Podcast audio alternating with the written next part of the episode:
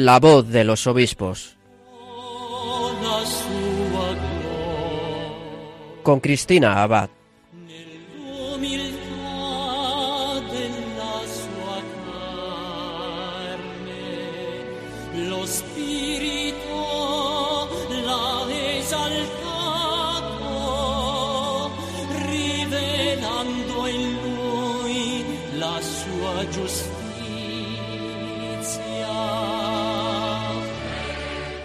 Buenas noches, queridos oyentes de Radio María. Un saludo muy cordial de quien les habla, Cristina Abad. Bienvenidos en esta noche tan especial en la que celebramos la fiesta de los santos arcángeles a la voz de los obispos. Un domingo más desde esta emisora continuamos conociendo mejor a nuestros obispos, acercándonos a sus realidades, haciéndonos ecos de sus noticias y también pues de todas las obras que el Señor va haciendo a través de su ministerio. Y como saben, queridos oyentes, este fin de semana ha tenido lugar un gran acontecimiento en la diócesis de Getafe. Se trata de ese Congreso de Evangelización que ha celebrado esta diócesis y que se enmarca en el centenario de la consagración de España al Sagrado Corazón de Jesús un congreso que ha sido una maravilla y en el que han estado presentes algunos de nuestros obispos españoles, por supuesto, los obispos anfitriones, Monseñor Ginés García Beltrán, obispo de Getafe, también su obispo auxiliar, Monseñor José Rico Pavés, y también su obispo emérito, Monseñor Joaquín López de Andújar. Y además este Congreso ha contado, entre otras cosas, porque todas las conferencias y todas las ponencias han sido una maravilla, pues con dos que han sido de dos obispos españoles. Uno de ellos es el cardenal Juan José Omeya, arzobispo de Barcelona, y que impartía ayer una charla sobre el corazón de Cristo, misterio que se ha de vivir. Es la charla que quiero compartir con ustedes esta noche. La otra la impartió Monseñor José Ignacio Munilla, obispo de San Sebastián y tan conocido en esta casa, y fue precisamente sobre el corazón de Cristo como misterio que se ha de creer.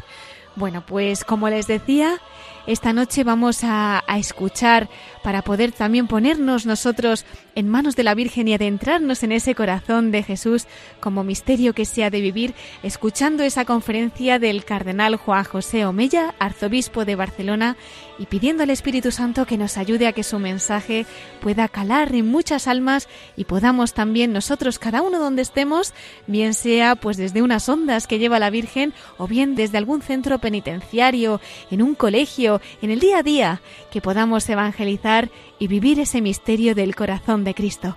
Escuchamos al cardenal Juan José Omeya, arzobispo de Barcelona. Un misterio donde el querer divino se ha hecho tan próximo a los hombres que llora con sus penas y goza con su consuelo. Pero el misterio de este abismo de amor hecho presente en los dichos y hechos de Jesús, de un modo tan entrañable y tan absolutamente próximo, no es accesible para todos. No es accesible para todos. La dureza de corazón de no pocos les impidió y les sigue impidiendo reconocerle. Y esto al creyente le duele. No podemos no sufrir porque otros no le reconocen o no quieren reconocerle. Nos hace daño. Y cuando uno está tocado por el amor de Dios, cuando uno ha descubierto el amor apasionado de Jesús, que ha muerto por ti, por mí, que ha llorado por ti, por mí, como los padres habéis llorado por los hijos. Cuando uno descubre eso, entiendo que Catalina de Siena le diga al Señor, mándame al infierno, pero sálvalos. Te amo tanto y amo a la humanidad tanto desde tu amor, porque el amor de Dios es un amor apasionado por toda la humanidad, que yo prefiero morir, ir al infierno, morir para siempre, pero sálvalos a ellos, como Moisés. Bórrame del libro de la vida, pero salva a este pueblo de dura cerviz. Tú has llegado a eso, yo no. Pero cuando uno está cogido por el amor de Dios, entiendo que puede llegar a eso.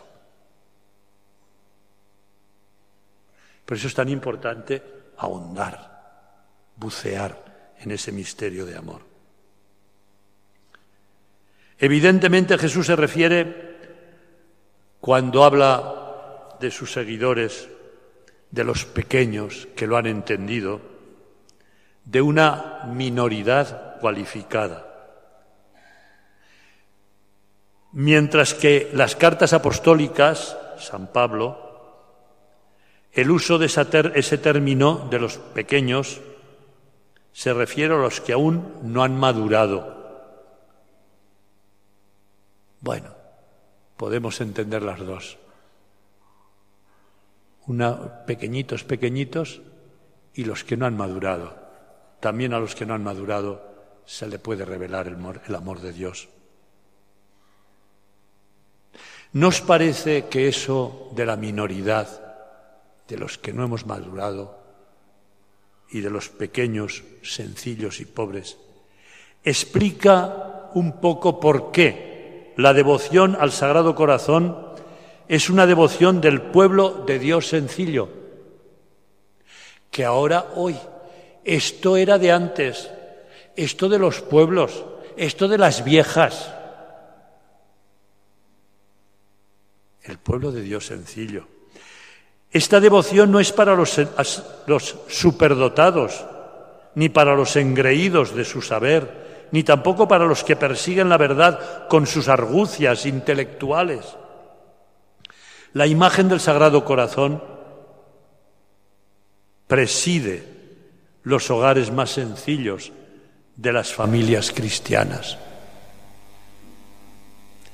Y que en este año jubilar muchos han rehecho esas imágenes, las han vuelto a poner y las han repartido. Esa fe sencilla. Preside los lugares más sencillos de las familias cristianas brilla con luces multicolores en los, poblados católicos de la India. Orna la modesta sala multiusos africana y recibe al huésped en la casita de lata latinoamericana como la mejor bienvenida para los que a ella se acercan. No reírse de eso. Es tan hermoso. Tan hermoso. Yo cuento muchas veces una historia que me contó un cura andaluz, don Ginés, usted lo entenderá. Ay, bueno, y también tú que tienes raíces, mi hermano obispo auxiliar, andaluzas, que me dice, mira, yo estaba acabando de celebrar una misa, hace muchos años me lo contó, no me acuerdo de dónde, de dónde era, y entra una señora a la sacristía y me dice, señor cura, que tengo a mi marido muy grave, ¿podría venir a darle la unción? Si ahora mismo se desviste de las vestiduras sagradas, coge los, eh, los óleos, coge también el viático y se va. Y a mitad camino le dice a la señora, pero de todas las maneras no le he dicho lo más grave, es que no puede tragar a los curas, mi marido. y dice, pues a buenas horas me lo dices pero ya a lo hecho pecho, vamos para por allá. Son valientes los curas y más los de Andalucía. No, no cogen, no tienen miedo. Y llega y le grita desde la puerta, Antonio, y con la voz ya de un agonizante, ¿qué? ¿Tienes visita?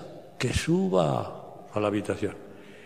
¿Y quién es? El cura. ¿El cura? Le salió la energía. Que se vaya por donde ha venido.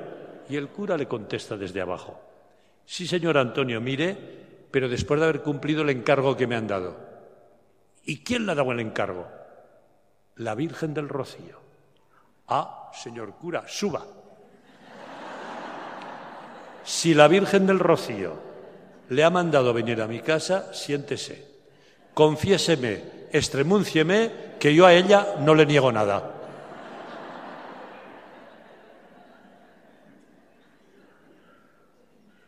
Bendita imagen.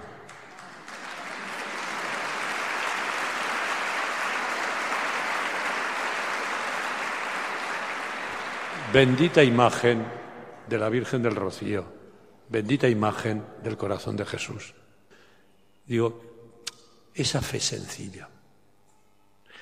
Quizás los que confían en su saber y tratan de ahondar en los fundamentos de la ciencia piensen que esa devoción es sensiblera y demasiado sencilla.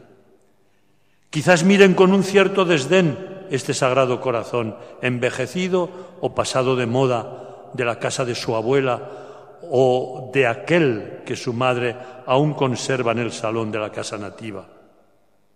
No han entendido que esas personas han intuido existencialmente de una manera directa y hondamente vivida el misterio más profundo del que prende y da sentido a nuestras vidas. El misterio humanado del infinito amor de Dios que ha hecho suyas nuestras penas y alegrías porque las siente a nuestro modo. Un modo tan radical de consentir con nosotros que ha entrado en comunión con aquella sed infinita de amor que Él ha sembrado en nuestro corazón con un anhelo tan poderoso que Él solo puede apagar. Estos son los santos de la puerta de al lado, de los que habla el Papa Francisco. Que para ellos, con una pequeña oración, tocan el misterio del amor. Con el Padre Nuestro, el Ave María, nos enseñaron aquel deseo oracional que ha acompañado nuestras horas más difíciles, nuestras alegrías más hondas y la serena sucesión de nuestra vida ordinaria. Ese sagrado corazón de Jesús, en vos confío. El fiat de María, el hágase tu voluntad y no la mía de Jesús en el huerto de los olivos, la confianza. Sagrado corazón de Jesús, en vos confío. Una jaculatoria tan sencilla que nos ha abierto en todas las vicisitudes de nuestra vida a descansar con plena confianza en el amor de Dios revelado en Jesucristo. Descansar en el corazón de Jesús. Esa devoción que nos ha acercado tanto al misterio de Dios. Abandonarnos en sus manos. Ojalá eso no lo perdamos nunca. Segundo punto de mi intervención. La primera, como habéis visto, era precisamente ese amor revelado a los sencillos. Y que hay que hacerse pequeño, como nuestras abuelas, como nuestros padres. Yo cuántas veces pienso en mi abuela, allá en mi pueblo, de Aragón, limitando con Cataluña, que no sabía hablar castellano, solo sabía hablar catalán, no había ido a la escuela, pero sabía el rosario todo en latín y con las letanías, y lo rezaba todos los días, y nos lo hacía rezar con ella. Y se lo enseñó a los hijos. ¿Qué cosa? Y nosotros que sabemos latín, inglés, alemán, castellano, y no sabemos el lenguaje de Dios. ¿Qué pasa? Bueno, tendremos que hacernos más sencillitos y, y volver otra vez a ese Padre nuestro. Y Dios te salve María y Sagrado Corazón de Jesús, hemos confío. Pues esa ejaculatoria, cuando nuestro corazón ha sido sometido a prueba por el sufrimiento, o cuando en las encrucijadas de la vida nos ha costado reconocer el camino del Señor, ¿qué quieres de mí, Señor? ¿Por qué esto? Nos ha bastado esa invocación para tomar fuerzas y seguir en virtud de nuestra fe. Nos han sobrado palabras altisonantes. Nos hemos cansado dando vueltas a la cabeza para encontrar el camino opacado, ese camino que se nos cierra. Pero esta sencilla profesión de confianza en el inmenso amor de Jesucristo, inmediato, cercano, compañero de nuestra suerte y fuente de redención, nos ha devuelto la luz y el sentido. Plan. Se nos ha abierto la luz y nos hemos dejado llevar. Y al término del camino dices, si era el mejor, si me ha guiado el Señor, si ese era el camino. Esa jaculatoria y esa confianza nos abre el camino. Nos ha iluminado nuestro tiempo porque nos ha evitado la impresión idolátrica de haberlo alcanzado con nuestras solas fuerzas. Tú no puedes salir adelante. Tú no tienes la varita mágica. Tú no tienes siempre la solución. es el Señor. Si el Señor no construye la casa, en vano se cansan los albañiles. Pero nos hemos empeñado en construirla nosotros. Y a mitad camino se nos hunde la casa. Y a mitad del camino nos hundimos nosotros, porque no hemos edificado sobre la roca que es Cristo, porque no le hemos confiado nuestro matrimonio, nuestra vocación, nuestro trabajo, nuestra jornada, no la hemos puesto en las manos del Señor. Esa imagen de la puerta de nuestras casas que cuando salíamos le rezábamos, Sagrado Corazón de Jesús, pues confío, nos santifica, hoy nos signábamos, como hacen los judíos que besan el, el libro de la Torá, una frase de la Biblia al entrar y al salir de casa. Hemos perdido. Hemos perdido, porque eso es antiguo. Decía un, señor de un, un, pueblo donde estaba yo de cura. Decía, estos curas no saben que el mundo ha evolucionado. Ya no necesitamos de Dios, ni de la religión, ni de la catequesis. Nosotros ya nos sobramos. Nos sobramos. Cuando le cogió la enfermedad, bien que se sobraba. El Señor, si Él no construye la casa, nos ha evitado caer en la trampa de buscar la admiración de los demás, cuando lo único que sucedía es que el Señor de todo bien se dignaba consolarnos para que pusiéramos nuestra esperanza en la única fuente de bien. No equivocarnos de dónde está la fuerza de nuestra vida. Y tercero, esa sencilla confianza en el Señor nos lleva sobre todo al descanso. Mira que estamos cansados de tanto buscar sin encontrar, de tanto llorar, de tanto sufrir, en lo social, en lo económico, en lo político. Mira que sufrimos. Un descanso en el Señor que brota de la experiencia inmediata de su amor y de la confianza ilimitada de nuestra fe. No se cansaban los apóstoles allí dentro de la barca, zarandeada por las olas, quitando el agua, con no sé qué lo harían, con cubos, con las manos, y que ven que aquello cada vez se estaba poniendo peor. Señor, sálvanos que perecemos. Hombres de poca fe, ¿por qué dudáis? Y Jesús dice, silencio. Y se paran las olas y se para el agua. Tenemos esa confianza. Cuando estáis ya tan, o estamos tan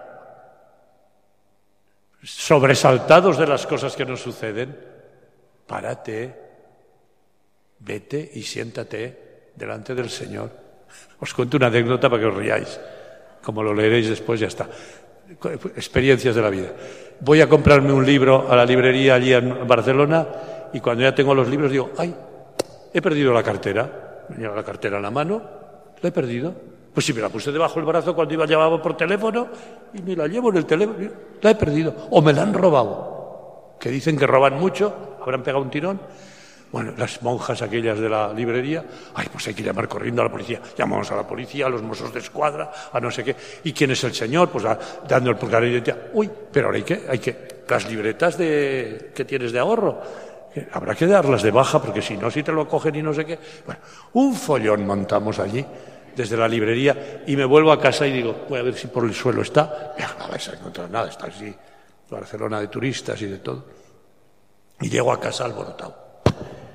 Y digo, ¿cuánto me preocupo por una libreta de... total, tampoco te van a robar tanto. No se saben el número, la clave no la saben. Pero bueno, por si acaso, yo iba alborotado.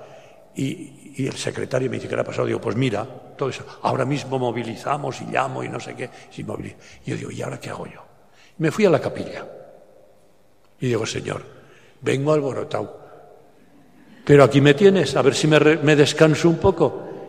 Y a los dos minutos digo, pero tú estás seguro que te llevaste la cartera. Vete a la habitación y mira, voy a la habitación y allí estaba encima de la mesa. Y digo, pues si no llego a descansar en el Señor, igual no encuentro ni la cartera. ¿Qué cosa? Es una tontada. Es una tontada. Pero no tendremos que hacer eso alguna vez. Obispos, curas, padres de familia. Descansa. ¿Tienes en tu casa un rinconcito donde puedas rezar? ¿Cómo rezo yo? Le preguntaban Anthony, un ortodoxo, Blum, Anthony Blum. Le pregunta a una señora, oiga, que yo no sé rezar. Llevo años en esta parroquia diciéndole al cura que me enseña a rezar y no sé rezar. No, no, no, no. dice, pues mire, es muy sencillo. Cuando usted se levante por la mañana, ya veis que me voy del de tema, pero es igual, ya lo leeréis. Pero todo sirve. Yo aprovecho para echar mis mensajes. Usted cuando se levanta por la mañana, después de... vive sola ya, es muy mayor, sí. Pues después de arreglarse, desayunar y todo, ¿qué hace? Pues mire, me gusta mucho tricotar. Pues muy bien, siéntese junto a la mesita, a la mesa camilla que tiene, ponga un icono, una imagen, él era oriental, un icono, encienda una vela, coja las hojas, digo las agujas de tricotar y póngase a tricotar. Ya está. Pero eso es rezar. Usted haga eso. Y el cura dijo, esta mujer, tira, vaya cura que nos ha venido a enseñar a rezar cuando me enseña a tricotar. Y al cabo del mes volvió a la sacristía la señora y dice, oiga, vengo a darle las gracias. ¿Por qué? Porque funciona así. Explíquemelo.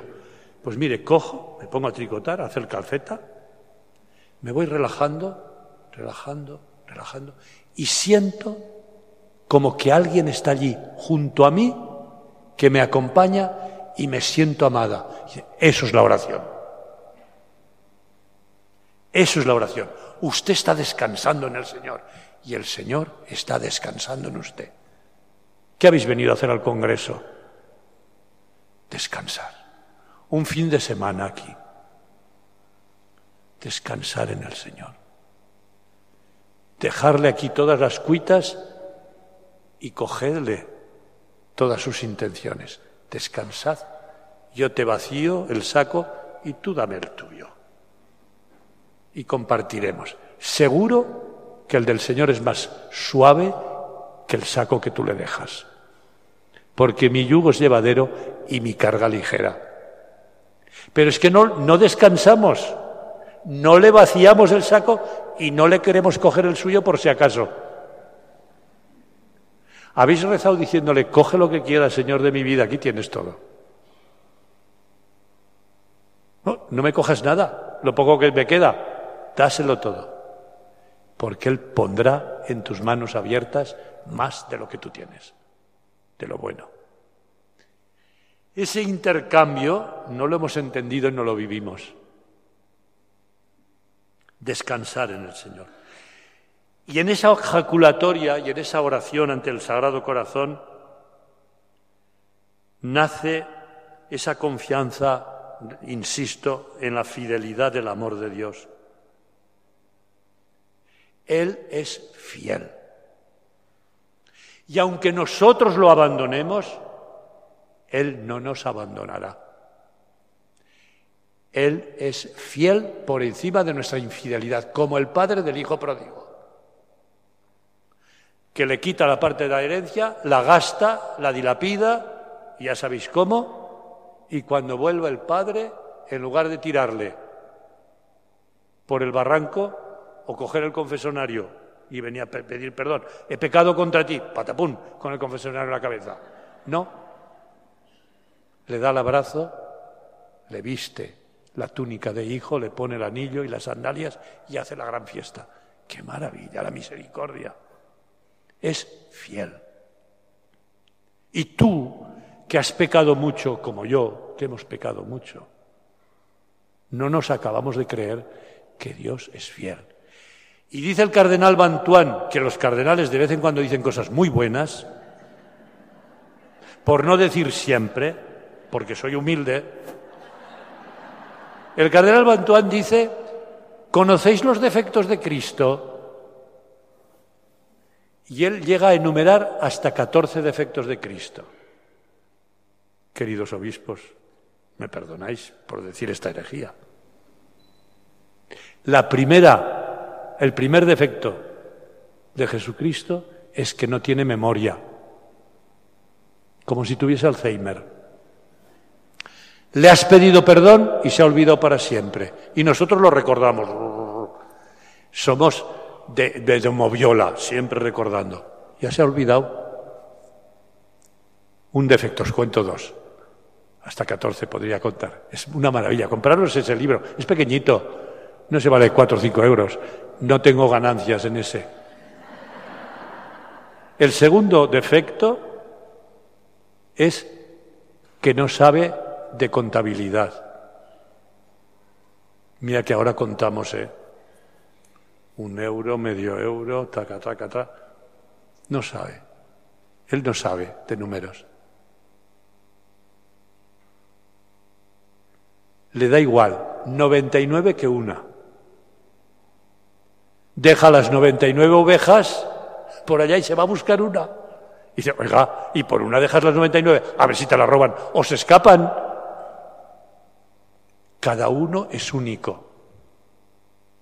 Vale más uno que 99. Vale más un euro que 100. Pues mira, para Dios, tú vales más que 100. Y por ti ha muerto en la cruz. Blas Pascal, ese filósofo, le hace decir a Jesús desde la cruz, corazón abierto, esta gota de sangre la estoy, la estoy derramando por ti. Y hasta que no descubrimos esto, no somos profundamente cristianos. Ha muerto por ti. Vivo en la fe del Hijo de Dios que me amó y se entregó por mí. Y es que en el fondo vivimos unas vidas poco enamoradas de Jesús. Nuestro corazón no ha sido del todo seducido por el Señor. Y ahí está la raíz de nuestra tibieza. ¿Cómo iremos? Decía vuestro obispo, el Monseñor Ginés, estamos llamados a evangelizar. La iglesia no existe más para evangelizar. Sí, no existe más que para evangelizar. Es verdad, todos, desde el bautismo, evangelizar. Pero no se evangeliza si no estás enamorado. Enamorado de Dios. ¿Y cómo se enamora uno de Dios? Pues con el trato. No hay otra vuelta de hoja. Leeros el principito. Domestícame, le dice el zorro al principito. Y dice, ¿y eso cómo se hace? ¿Cómo nos hacemos amigos? Porque él es zorro. Él habla de domesticar, pero si no hubiese dicho, hazte amigo mío. ¿Cómo nos hacemos amigos? Pues mira, mañana a las tres de la tarde vienes y te sientas allá, yo aquí. Pero tenemos que tener una hora, la cita, la cita. ¿Qué cita tenemos nosotros? La semanal y diaria con el Señor. ¿O la tenemos anual? O la tenemos bianual. Y cada día vendrás a la misma hora y te pondrás un poquito más cerca, más cerca, más cerca, hasta que lleguemos a juntarnos. La intimidad. Estoy a la puerta y llamo. Si me abres, entraré y cenaremos juntos. Apocalipsis. La intimidad con el Señor. Y entonces estás ya seducido por Él. Es la oración, los sacramentos, pero como ahora la oración, me duermo, me aburro, ¿qué más da? ¿No se duerme el niño pequeñito en brazos de su madre? Y se siente amado. Y la madre lo ama aunque se duerma. Ah. ¿No te ama el Señor aunque te duermas alguna vez en la oración? Hombre, si vas a dormir, no. Pero, o te distraes, ¿qué más da? También el niño se distrae vivimos. Esa, esa cultura de desamor en la que vivimos, o de desamorada, mejor dicho. Porque no solamente produce sujetos angustiados, sino también frágiles. Al no estar nuestra columna vertebral existencial, que es el amor, lo decían antes también.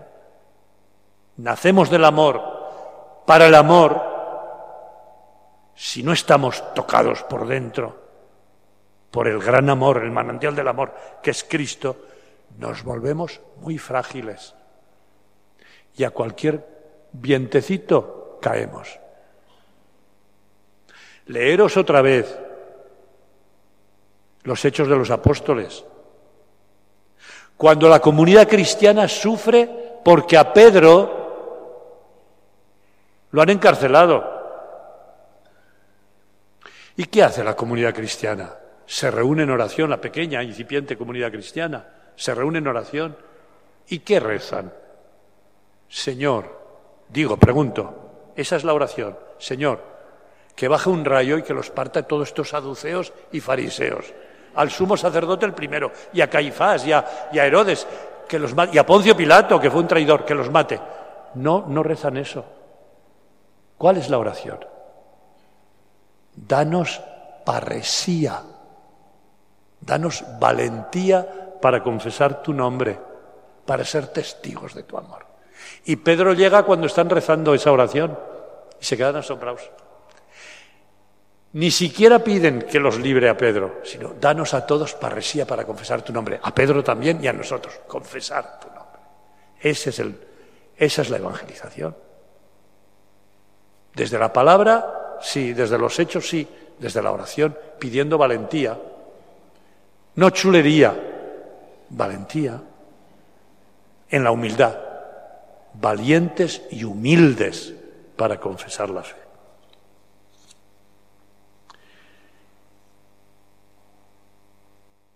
Detrás de un síntoma tan extendido de la ansiedad, lo que hay fundamentalmente es un síndrome de una vida desordenada, una vida sin anclajes afectivos sólidos que cobijen a la persona en las inclemencias de la lucha diaria. Cuando uno está enamorado, aguanta todo. Yo me admiro cuando vuelvo a pensar en todos los mártires que ha tenido la Iglesia a lo largo de los siglos y recientemente en nuestra tierra, en el siglo XX. Y digo, ¿y ahora seríamos nosotros de esa talla?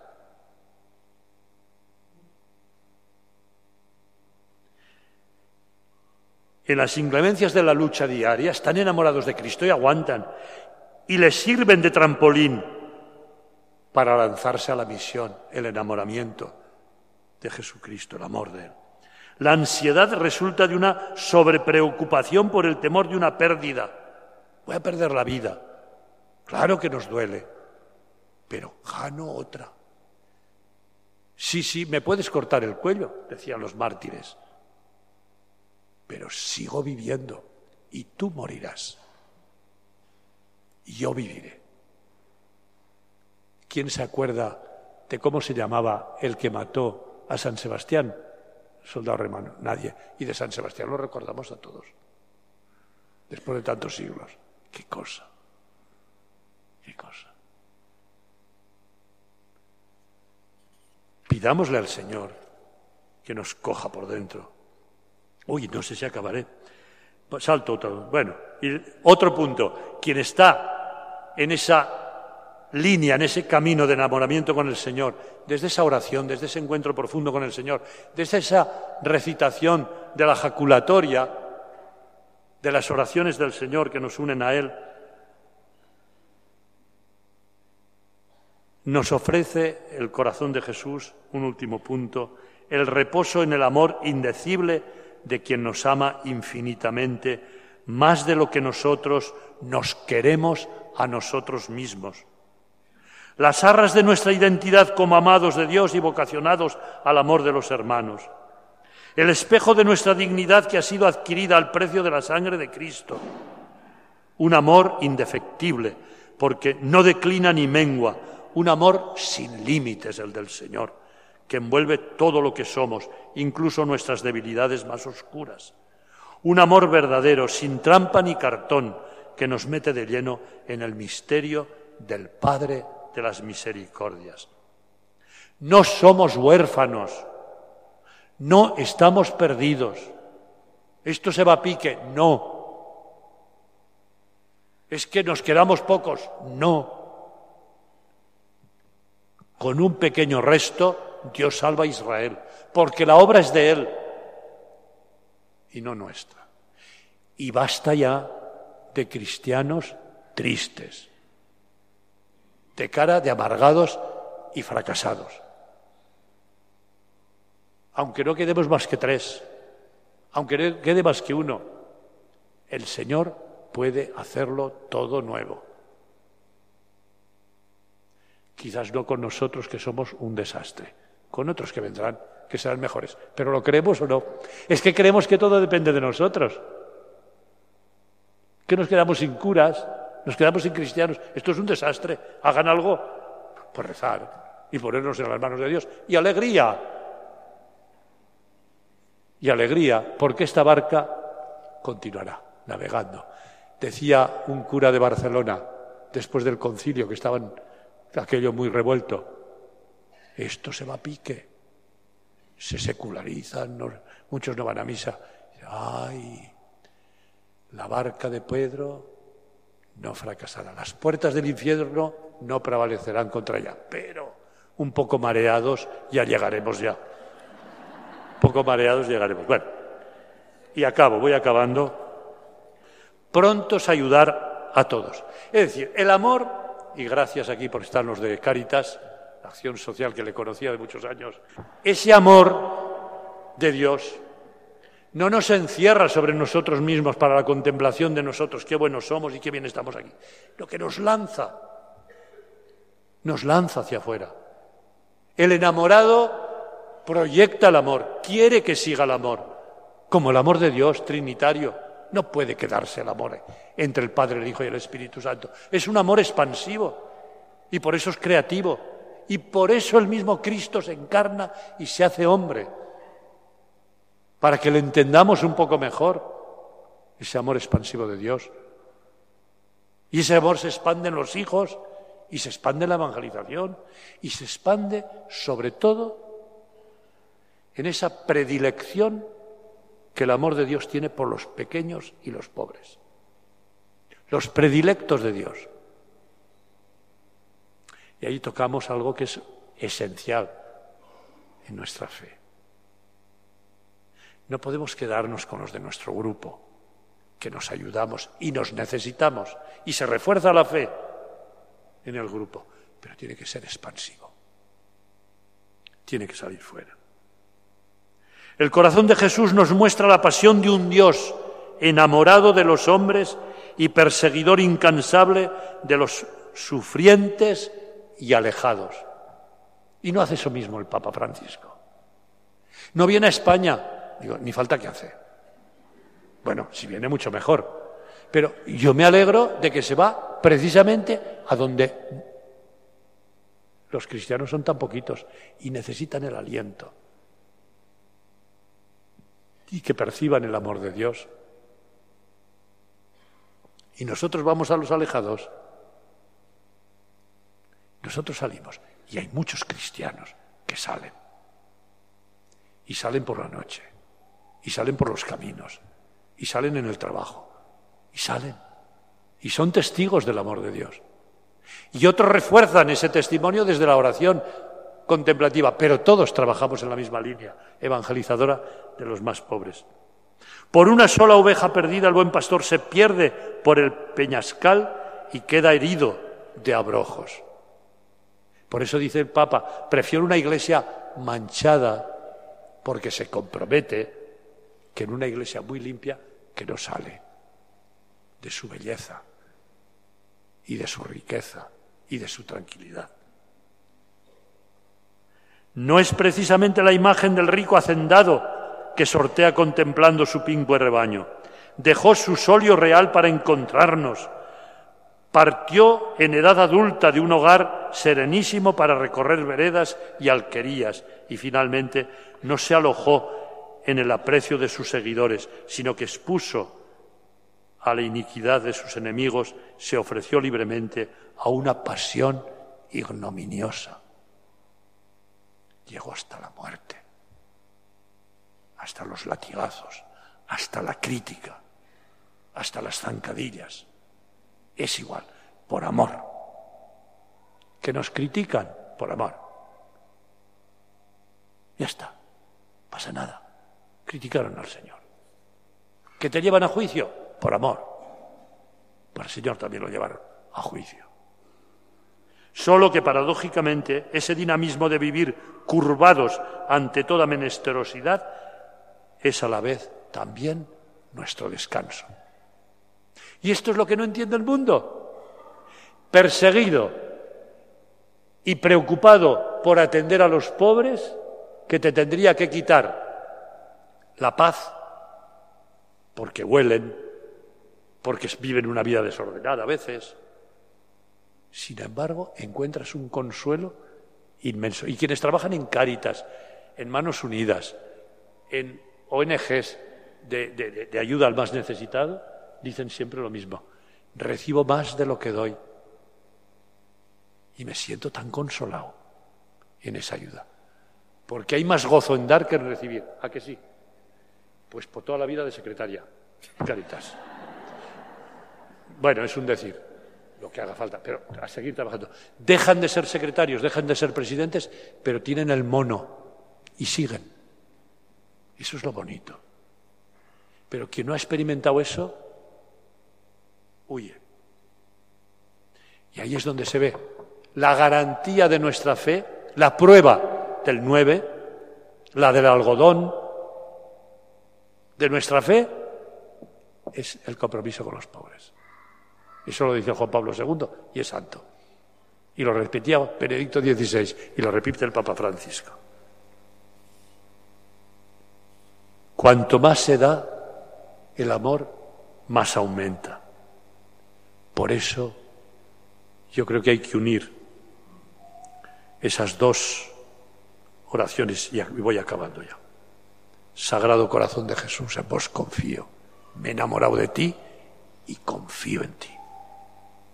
Sé que algunas veces no te entiendo. Me llevas por caminos que no entiendo ni, ni comprenderé nunca. Pero confío en ti.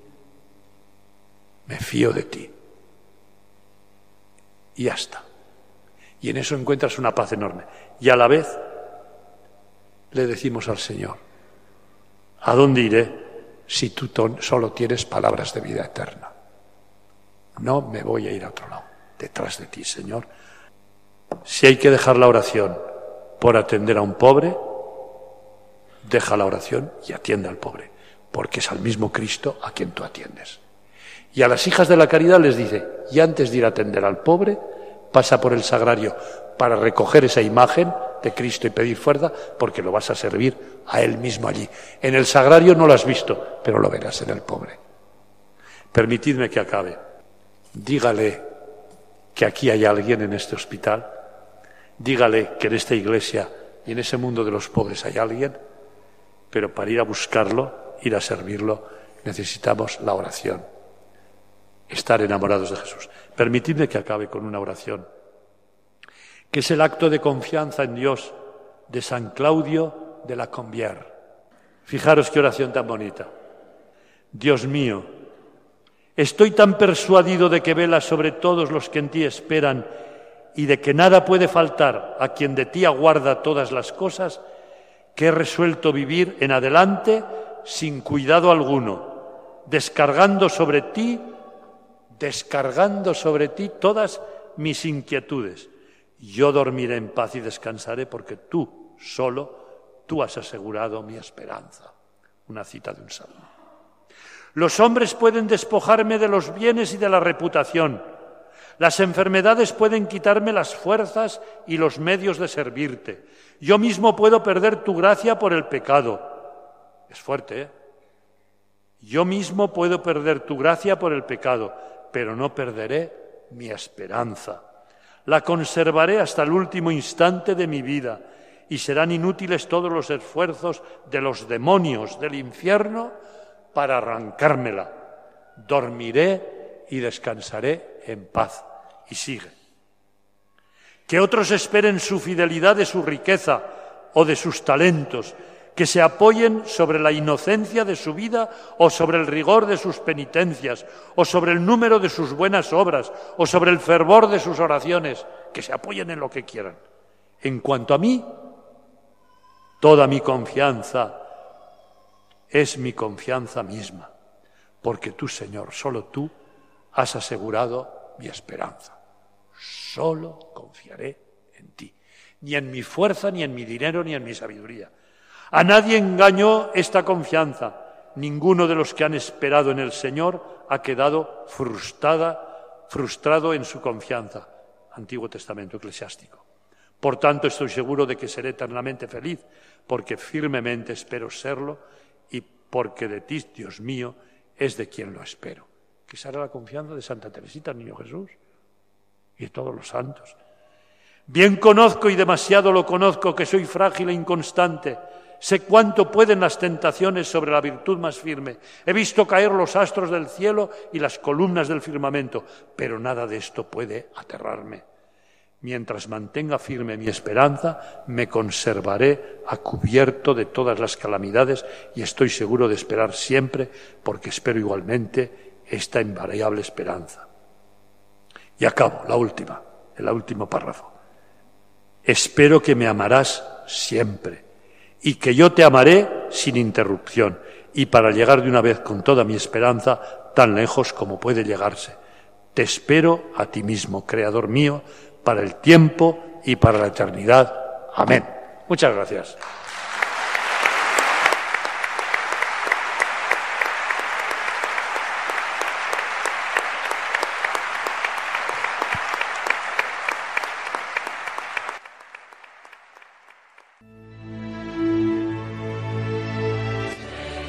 Así concluye esta conferencia del cardenal Juan José Omeya, arzobispo de Barcelona, y que impartió ayer en el Congreso de Evangelización celebrado en la diócesis de Getafe, marcado en el centenario de la consagración de España al Sagrado Corazón de Jesús y que ha tenido lugar allí en el Cerro de los Ángeles. El cardenal Omeya nos hablaba del corazón de Cristo como misterio que se ha de vivir. Como nos decía, la evangelización es obra de enamorados y no hay amor más grande que el que se comparte en esa intimidad con Cristo y con los hermanos necesitados. Pedimos, como decíamos al principio de nuestro programa, a la Virgen María que nos ayude a este mensaje y que sea ella la que lo lleve a cabo en todas las almas que el Señor ponga en nuestro camino para que podamos de su mano evangelizar con ella. Bueno, pues queridos oyentes, el tiempo ha pasado tan rápido que tenemos ya que ir despidiéndonos y diciéndonos adiós. Yo les espero, como siempre, en 15 días. Ya saben que el próximo domingo podrán escuchar el programa Mirada de Apóstol con el Padre Miguel Segura, al que, por cierto, hoy enviamos una felicitación en el Día de su Santo. Y ya en octubre comenzamos nuestra siguiente temporada de La Voz de los Obispos. Seguiremos con ustedes cada 15 días, los domingos, a la misma hora, a las 9 de la noche y a las 8 en Canarias. Me queda solo desearles una feliz noche de los santos arcángeles se despide Cristina Abad. Que Dios los bendiga y que la Virgen María les guarde en su inmaculado corazón.